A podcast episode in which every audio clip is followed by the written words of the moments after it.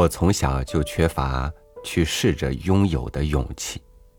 其他小朋友可以向父母索要心仪的玩具，我不敢；其他同学愿意在台前唱出他们喜欢的歌，我不敢。朋友去学书法、学乐器，我也不敢。不敢去效仿别人去努力的同时，我还能一边心有不甘的坚守着无，一边看客般的等着他们能在生活中争出个什么结果来。到头来，不敢画虎的人，还剩下什么呢？与您分享朱香的文章《画虎》。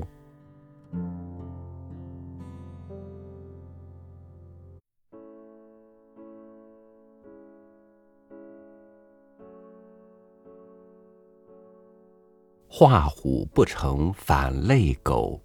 刻狐不成终成物。自从这两句话一说出口，中国人便一天没有出息似一天了。这两句话为后人奉作至宝，单就文学方面来讲，一般胆小如鼠的老前辈便是这样警劝后生：学老杜吧，学老杜吧，千万不要学李太白。因为老杜学不成，你至少还有个架子；学不成李的时候，你简直一无所有了。这学的风气一盛，李杜便从此不再出现于中国诗坛之上了。所有的只是一些杜的架子或一些李的架子。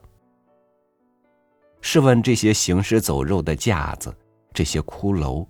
他们有什么用？光天化日之下，与其让这些怪物来显形，倒不如一无所有，反而好些。因为人真知道了无，才能创造有。拥着唯有的时候，绝无创造真有之望。狗物物。真强似狗吗？试问他们两个当中是谁怕谁？是狗怕物呢，还是物怕狗？是谁更聪明，能够永远警醒？无论小偷的脚步多么轻，他都能立刻扬起愤怒之呼声，将笔剑惊退。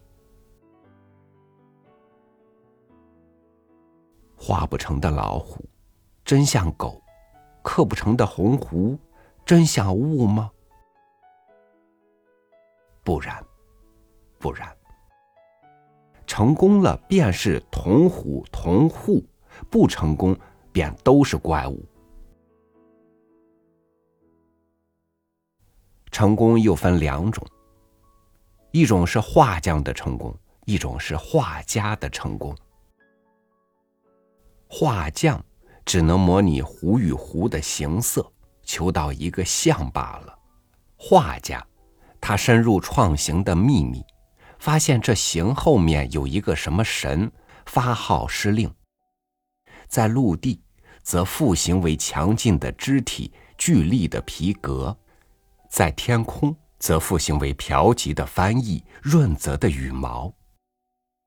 然后以形与色的血肉毛骨纳入那神，团成他自己的虎狐。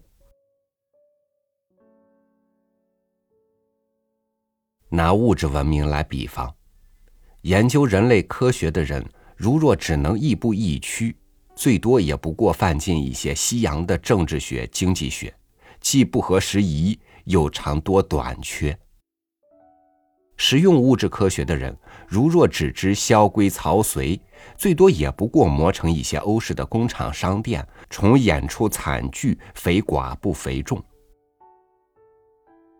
日本就是这样。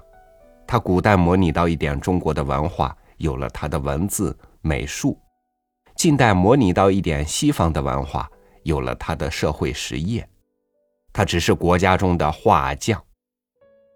我们这有几千年特质文化的国家不该如此，我们应该注重物质文明的内心，搜出各根底原理，观察它们是怎样配合的，怎样变化的，在追求这些原理之中有哪些应当铲除，此外还有些什么原理应当加入，然后淘汰、扩张、重新分配、重新演化，以造成东方的物质文化。东方的画师啊，麒麟死了，狮子睡了。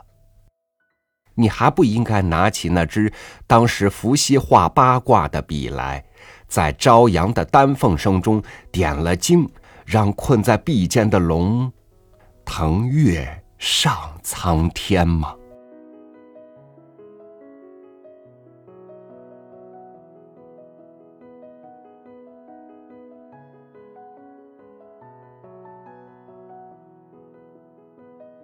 要有勇气去刻壶画壶，还要知道自己的壶和壶不必一定要和他人的一样，只要能够等同就是成功。如果能够超越，就是创造。感谢您收听我的分享，我是朝雨，祝您晚安，明天见。